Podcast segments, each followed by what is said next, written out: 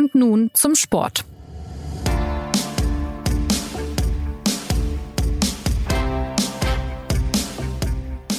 Herzlich willkommen zur neuen Folge des SZ Sport Podcast. Man ist es ja schon gewöhnt, dass der TSV 1860 München seine Fans und Beobachter nicht nur sportlich unterhält, sondern immer auch politisch. Der Traditionsverein schlittert von einer Krise in die nächste und auch zuletzt ging es wieder besonders chaotisch zu. Michael Kölner wurde als Trainer entlassen. Nun hat 1860 in Maurizio Jacobacci einen neuen Coach. Gegen Viktoria Köln verlor das Team dennoch und setzte seine Negativserie fort. Seit sechs Ligaspielen warten die Löwen auf einen Sieg. Wird trotzdem alles gut oder einfach alles nur noch schlimmer? Heute dreht sich alles um die aktuelle Lage des TSV 1860 München und wer könnte darüber besser reden als Markus Schäflein? Hallo Markus. Hallo Anna. Und Philipp Schneider. Hi Philipp. Hallo Anna. Die beide seit Jahren über diesen Verein berichten. Durch die Sendung führt heute Anna Dreher. Schön, dass Sie uns zuhören. Der Samstag sollte eigentlich einen Neuanfang markieren. Stattdessen sind manche Zuschauer schon vor dem Schlusspfiff nach Hause gegangen und 1860 muss die nächste Niederlage schlucken. Ist dieser enttäuschende Auftritt äh, mehr auf die Kennenlernphase, die ja noch recht frisch ist, zwischen Mannschaft und Trainer zurückzuführen? Oder ist so viel schiefgelaufen in den vergangenen Wochen, dass ein neuer Trainer allein gar nicht reicht für den Aufschwung und es womöglich diese Saison einen Aufschwung auch gar nicht mehr geben kann? Ja, du hattest ja das Wort Neuanfang schon gesagt. Genau darum ging's. Der sollte geschafft werden. Und da war es dann natürlich schon überraschend, dass Maurizio Jacobacci hergegangen ist und kaum was verändert hat an der Mannschaft. Also sowohl taktisch als auch äh, von den Spielern, die er ausgewählt hat, war eigentlich gar nichts großartig anders als vorher unter Günter Gorenzel. Und tatsächlich haben sie dann auch genauso gespielt. Also es war ein Spiel mit ganz wenig Torchancen auf beiden Seiten. Und am Ende haben sie es knapp verloren. Warum er sich nicht getraut hat oder es nicht für sinnvoll erachtet hat, was Neues auszuprobieren, hat er so ein bisschen selber erklärt, weil er gemeint hat, er möchte die Spieler nicht mit taktischen Details überfrachten, weil das würden sie sowieso nicht verstehen, hat okay, er gedacht. Okay, das äh, gibt ja schon ordentlich Einblick in den Zustand dieser Mannschaft. Jetzt ist es natürlich ein bisschen früh zu sagen, ist Maurizio Jacobacci der rettende Trainer, äh, der alles wieder besser macht äh, nach einem Spiel. Aber was ist er denn für ein Typ? Ja, dafür ist es vielleicht auch noch ein bisschen zu früh, um das ähm, so definitiv zu beantworten. Man kennt ihn ja erst von so ein paar wenigen Auftritten. Man weiß, er ist mit Porsche gekommen. Äh, man weiß, er ist äh, eloquent, sehr sympathisch. So ein bisschen so ein George Clooney-Typ, finde ich. Also so ein, so ein gut aussehender, graumelierter Trainer. Und äh, was das Sportfachliche angeht, hat halt sehr viele Stationen gehabt. Also er hat durchaus auch Erfolge gehabt. Er hat den FC Sion zum Beispiel in der ersten Schweizer Liga gehalten. Er hat allerdings auch viele Misserfolge oder wenig, ähm, ich sag mal, glänzende ähm, Ereignisse in seiner Vita. Also zuletzt war er in Tunesien, ist aber nach wenigen Wochen entlassen worden.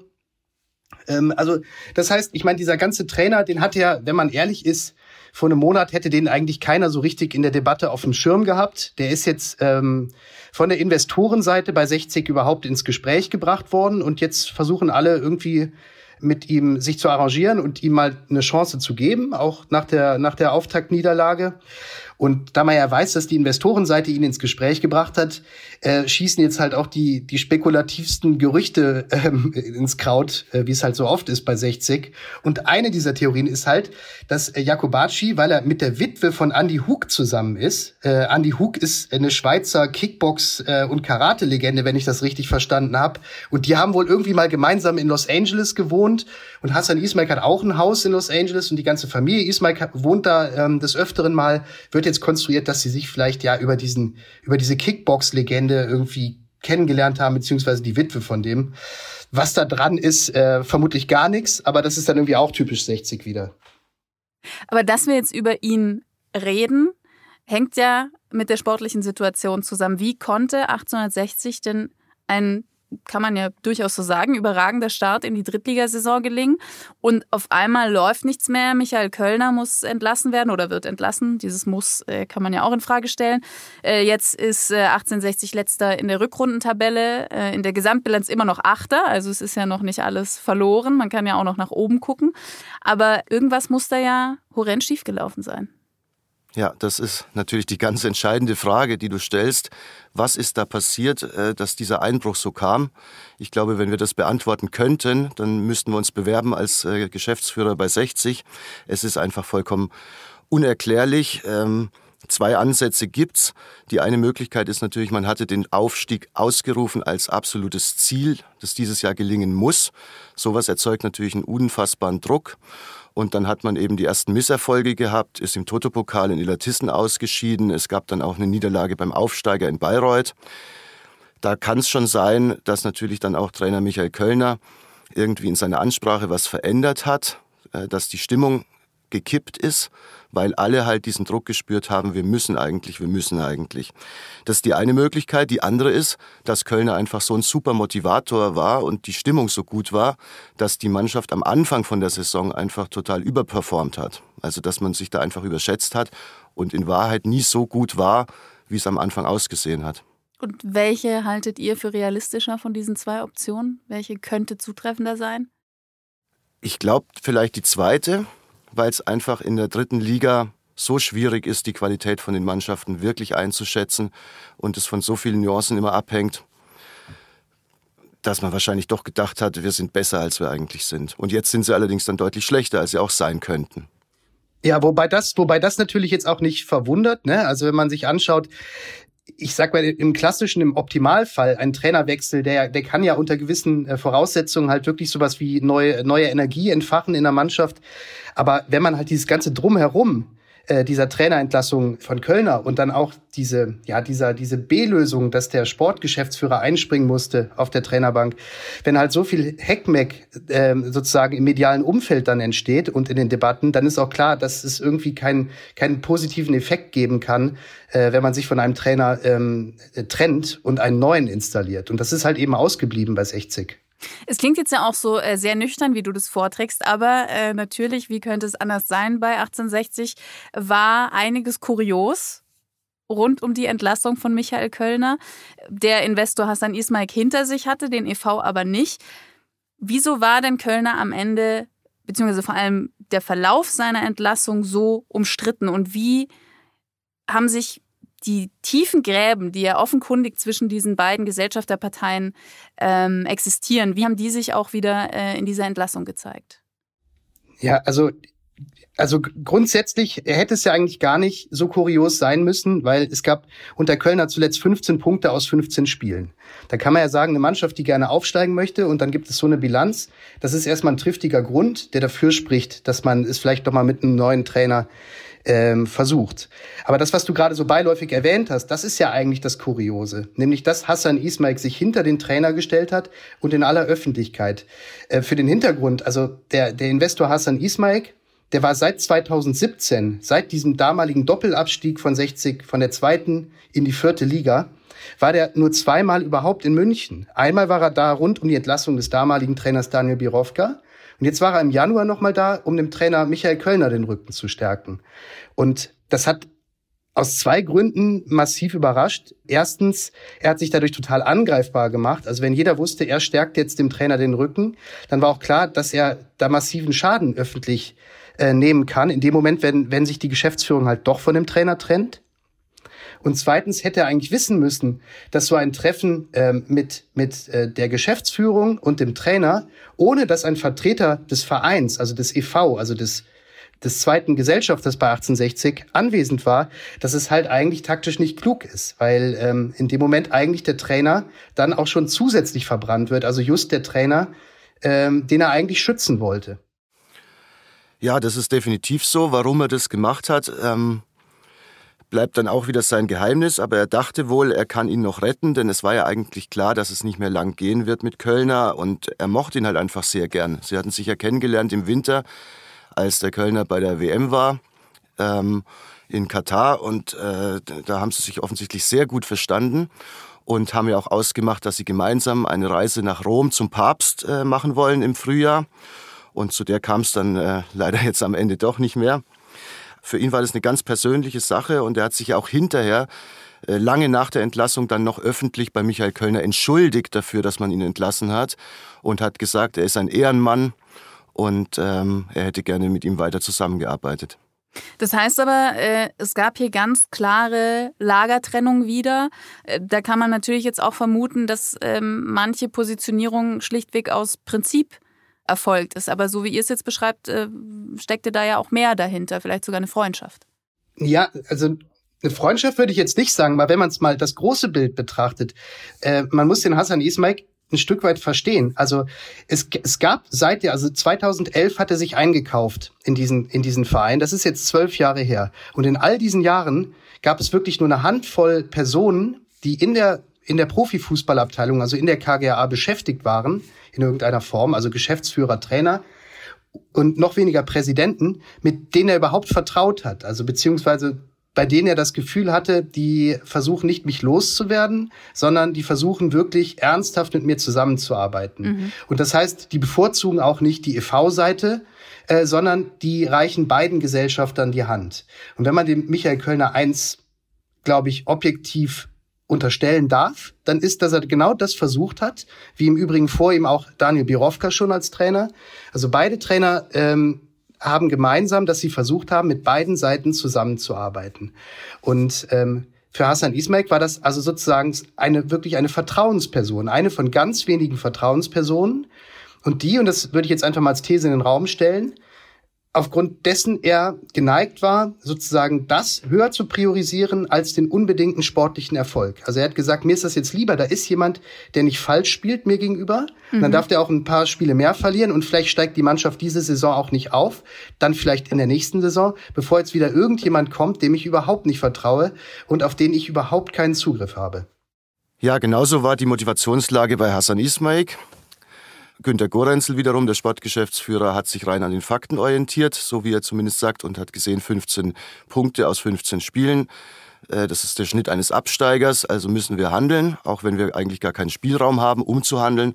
Und bei der EV-Seite muss man sagen, hat sich Kölner natürlich auch zunehmend im Laufe der Zeit unbeliebt gemacht, eben weil er eine gewisse Nähe zur Investorenseite und auch zu dem Münchner Vertreter Anthony Power gesucht hat und natürlich auch durch gewisse politische Aussagen, zum Beispiel als er eben bei der WM war und gemeint hat, in Katar war es unglaublich toll und die Menschen sind unfassbar freundlich und die sind ein großes Vorbild für uns und äh, ja, das fanden die natürlich jetzt auch nicht so super Idee. Formal entscheidet ja die Geschäftsführung über die Besetzung der Trainerposition. Die nötige Etaterhöhung für eine solche Verpflichtung äh, bedarf aber der Zustimmung beider Gesellschafter, also äh, des Aufsichtsrats. Mm, da kann man also äh, durchaus von einem gewissen Zusammenhang oder von gewissen Abhängigkeiten sprechen. Äh, und keine Seite kann jetzt äh, einfach so entscheiden, dass da ein neuer Mann ähm, kommt. Lief denn in dem konkreten Fall alles so ab, wie es angesichts dieser Machtverhältnisse zwischen dem EV und dem Investor korrekt ist? Oder gab es da auch wieder Kuriositäten? Also die eigentliche Entlassung ist zunächst mal formal komplett korrekt abgelaufen, denn dafür ist wirklich tatsächlich nur die Geschäftsführung zuständig. Und Gorenzel hat eben gesagt, äh, der Misserfolg ist mir zu groß, wir trennen uns. Und dann kommt aber der Schritt, natürlich ist er auch zuständig dafür, einen neuen einzustellen. Aber dafür hätte er halt Geld benötigt. Und da haben sie sich im Aufsichtsrat, also EV und Investorenseite, einfach ewig lang blockiert. Natürlich, denn äh, die Investorenseite wollte ja den ganzen Vorgang überhaupt nicht haben. Die wollten ja gar nicht über einen neuen Trainer sprechen, sie wollten den alten ja behalten. Und äh, so hat sich das hingezogen und am Ende hat man sich dann offensichtlich zumindest dahingehend verständigt, dass man gesagt hat, jetzt nehmen wir halt den Wunschkandidaten vom Investor, den Maurizio Jacobacci, wobei dann natürlich hinterher Hassan Ismail auf äh, Facebook nochmal gepostet hat, dass er viel lieber Michael Kölner behalten hätte, was natürlich auch kurios ist. Jetzt kriegt er seinen Kandidaten durch, sagt aber eigentlich, wäre es mir trotzdem anders viel lieber gewesen. Also es ist, wenn man so will, formal alles korrekt gelaufen, auch der Informationsfluss ja. äh, über die Entlassung. Aber man kann natürlich wieder mal sagen, dass es einfach nicht taktisch schlau war, wie alles abgelaufen ist bei 60. Und zwar von keiner Seite. Weil, ähm, also in dem Moment, wenn die Geschäftsführung die Entscheidung trifft, Michael Kölner wird entlassen, dann hätte man natürlich auch ohne nochmal eine neue Debatte aufzumachen, weil die wussten ja, Hassan Ismail möchte ihn nicht entlassen, hätte man das vielleicht trotzdem noch ein bisschen sensibler, persönlicher kommunizieren können, als das sozusagen ähm, das Protokoll einzuhalten und eine Mail rauszuschicken an den Aufsichtsrat. Ähm, weil all diese Dinge, ähm, die schüren natürlich dann im Ablauf. Ähm, das sind dann Kleinigkeiten, die dazu führen, dass es zu Verstimmungen führt. Und dann zieht sich allein wegen einer Verstimmung, so ist das bei 60, es geht immer nur um Eitelkeiten und Kränkungen, dann zieht sich natürlich dann auch der, die, der Folgeprozess, dass ein neuer Trainer gefunden werden muss, der zieht sich dadurch dann halt unnötig in die Länge. Also ja, man hätte es vielleicht geschickter machen können. Und was man natürlich im Nachhinein auch sagen muss, dass dieses ganze Vorhaben, also den Trainer Michael Kölner zuerst mal zu entlassen und dann erstmal den Sportgeschäftsführer Günter Gorenzel auf die Trainerbank zu setzen, ja. äh, das ist schon kolossal gescheitert, muss man sagen. Also ich glaube, äh, dass nicht viele im Verein davon ausgegangen sind, dass äh, der so wenig Erfolg haben würde als Trainer. Also zwei Punkte aus vier Spielen gegen nicht die größten äh, Gegner, die die Tabelle so hergibt. Das war schon, glaube ich, auch eine, eine, eine Überraschung für die Vereinsseite, die sich für diese ähm, für diese Lösung, für diese Trennung von Michael Kölner ursprünglich mal stark gemacht hat.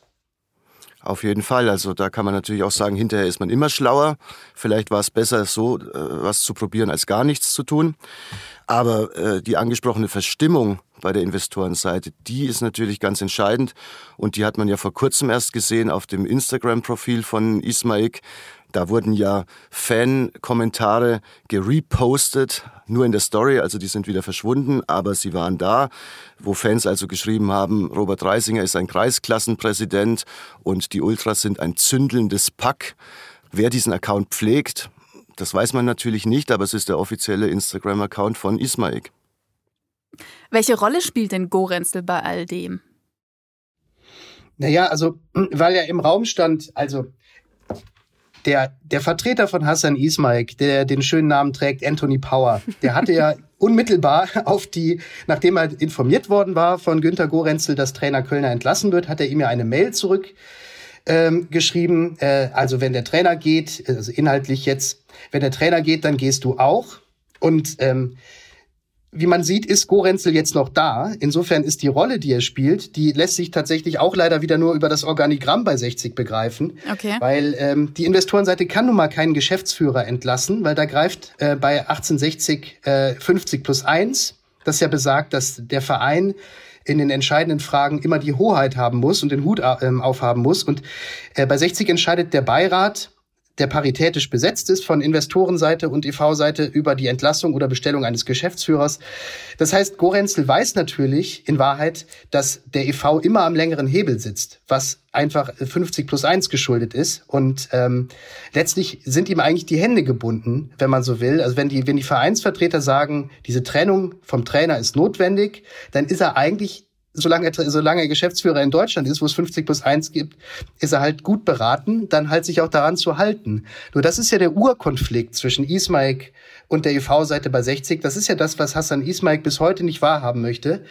Er weiß zwar, dass es so ist, aber er versucht das halt stetig mit unterschiedlichen Mitteln zu unterwandern, dieses Prinzip. Mhm. Und ähm, ja, Gorenzel, wie, welche Rolle spielt er, hast du gefragt. Er hat jetzt erstmal, muss man sagen, politisch überlebt. Ähm, wie lange er sich halten wird allerdings jetzt als Geschäftsführer, das ist natürlich die Frage, die uns jetzt in den kommenden Wochen dann weiter verfolgen wird. Aber das heißt, wenn es nach Investorenseite gegangen wäre, dann wäre nicht nur, oder dann wäre die Konsequenz aus dem Kölner Abgang gewesen, dass Gorenzel definitiv auch weg ist und der, der konnte sich jetzt eigentlich nur noch durch diese 50 plus 1 Regelung retten. Genau, also dass man das für ausgemacht hielt, beruht offensichtlich auf einem Missverständnis, das entstanden ist bei dem Treffen im Hotel Mandarin Oriental. Da muss Ismail wohl zu Gorenzel genau das gesagt haben. Also wenn ihr geht, dann geht ihr beide.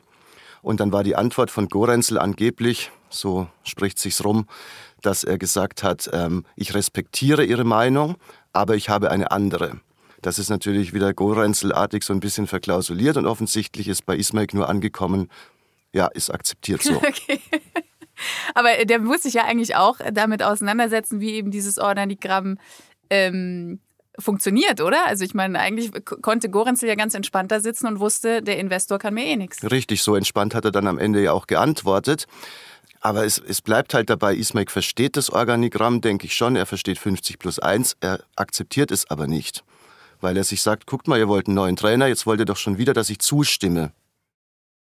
Jetzt haben wir viel über die Investorenseite äh, gesprochen. Auf der anderen steht natürlich der EV. Präsident Robert Reisinger hat in einer Stellungnahme sein äh, Bedauern ausgedrückt. Ähm, er hat gesagt, sportlicher Erfolg ist leider nur bis zu einem bestimmten Grad planbar. Man müsse die Realität annehmen und den Klassenverbleib jetzt sichern. Spricht da eine gewisse Resignation raus angesichts dieser erneuten äh, Streitereien, dass immer keine Ruhe reinkommt? Oder ist es eine ganz bewusste Zurückhaltung? Weil die Stimmung eben eh schon so explosiv ist.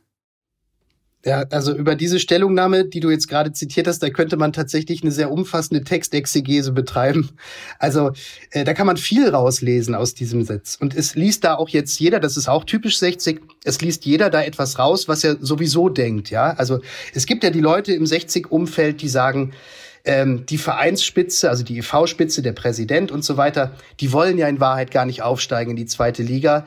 Äh, die wollen ja einfach nur in, im Grünwalder Stadion bis zum St. Nimmerleinstag weiterspielen. Das reicht denen ja alles und so ein bisschen in der dritten Liga mitkicken. Und deswegen, äh, wenn der dann, wenn jetzt Reisinger sagt, es geht jetzt darum, die Realität anzunehmen und den Klassenverbleib zu sichern, dann interpretieren eben jene Leute, die ich gerade meinte, mit dieser Haltung, die sehen darin halt nur eine Bestätigung dessen, dass der gar keinen sportlichen Erfolg möchte, sondern dass der eigentlich in Wahrheit mit dem Klassenverbleib schon völlig zufrieden ist.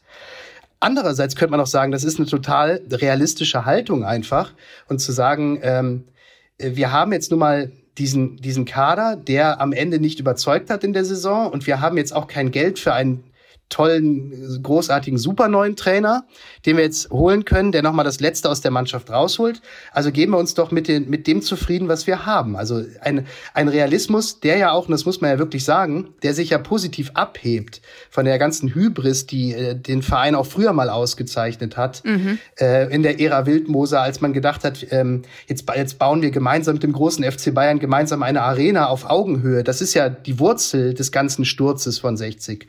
Und ähm, das kann man eben sehr wohl auch daraus lesen, dass, ähm, ja, weil Reisinger hat zum Beispiel den Arenabau immer verurteilt, äh, fand immer, dass die Wurzeln des Clubs woanders liegen als draußen in Fröttmanning und ähm, er versucht halt, ja, den, ähm, den Club auf halbwegs gesunden finanziellen Beinen halt, ähm, wenn überhaupt, also auf gesundem Wege, wenn die Zeit gekommen ist, in die zweite Liga zu führen, aber jetzt nichts mit der Brechstange, wie es halt schon früher mal sehr oft versucht worden ist bei 60.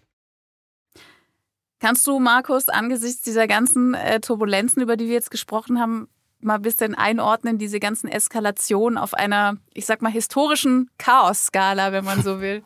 ja, die ist lang, die Skala.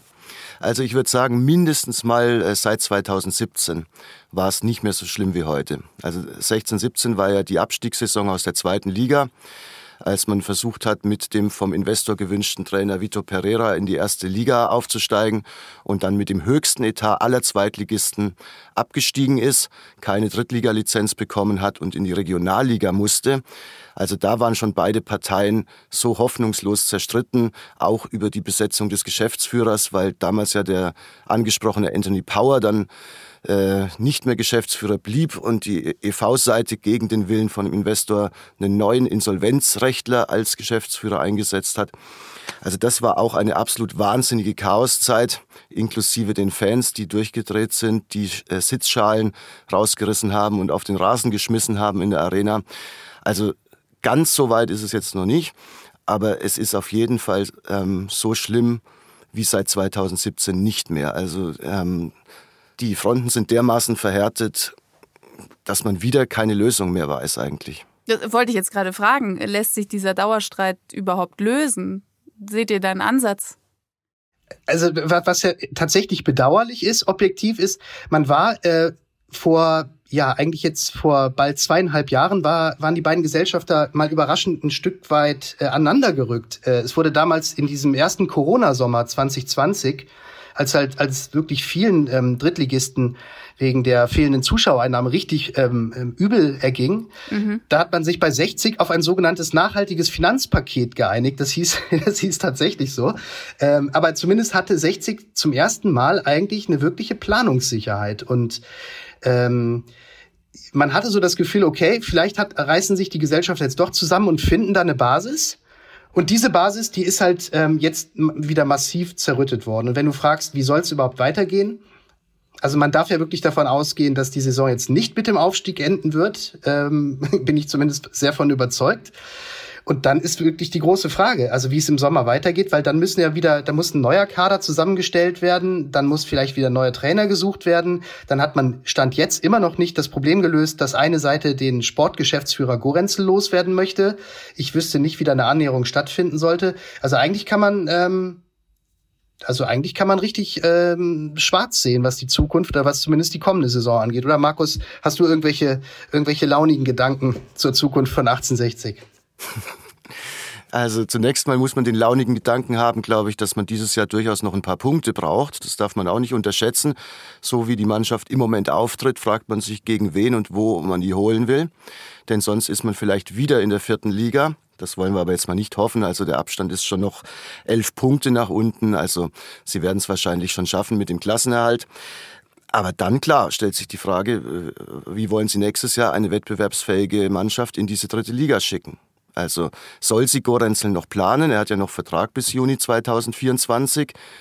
Selbst wenn man sich einig wäre, ihn zu entlassen, wer soll einen Nachfolger finanzieren? Wenn man ihn nicht entlässt, wird die Investorenseite nicht bereit sein, irgendwie äh, zu helfen, die nächste Saison zu finanzieren. Davon kann man ganz sicher ausgehen. Es gibt aber jedes Jahr ein 2 Millionen Loch, was quasi strukturell im Etat ist. Das muss jemand ausgleichen. Also es wird wird richtig schwierig und ähm, wenn da keiner auf irgendjemanden zugeht, dann wird es am Ende so sein, dass Günter Gorenzel bleibt und mit einem Mini-Etat versuchen muss, einen Kader für die nächste Saison zusammenzustellen. Als nächstes treffen die Löwen am Samstag auf den MSV Duisburg, Tabellen 12. Vielleicht sind dann wieder drei Punkte drin und die Stimmung entspannt sich zumindest etwas. Und für alle, die richtig eintauchen wollen in die interessante Welt des TSV 1860, dem empfehle ich unsere Podcast-Reihe Inside 1860, die Löwen, die Arena und das Geld, die Sie auf sz.de slash inside 1860 finden. Die erste Folge gibt es kostenlos, alle weiteren mit SZ. Und diese Folge produziert hat Benjamin Markthaler. Die nächste gibt es kommenden Montag. Wir freuen uns, wenn Sie wieder mit dabei sind. Bis dahin eine schöne Woche. Machen Sie es gut.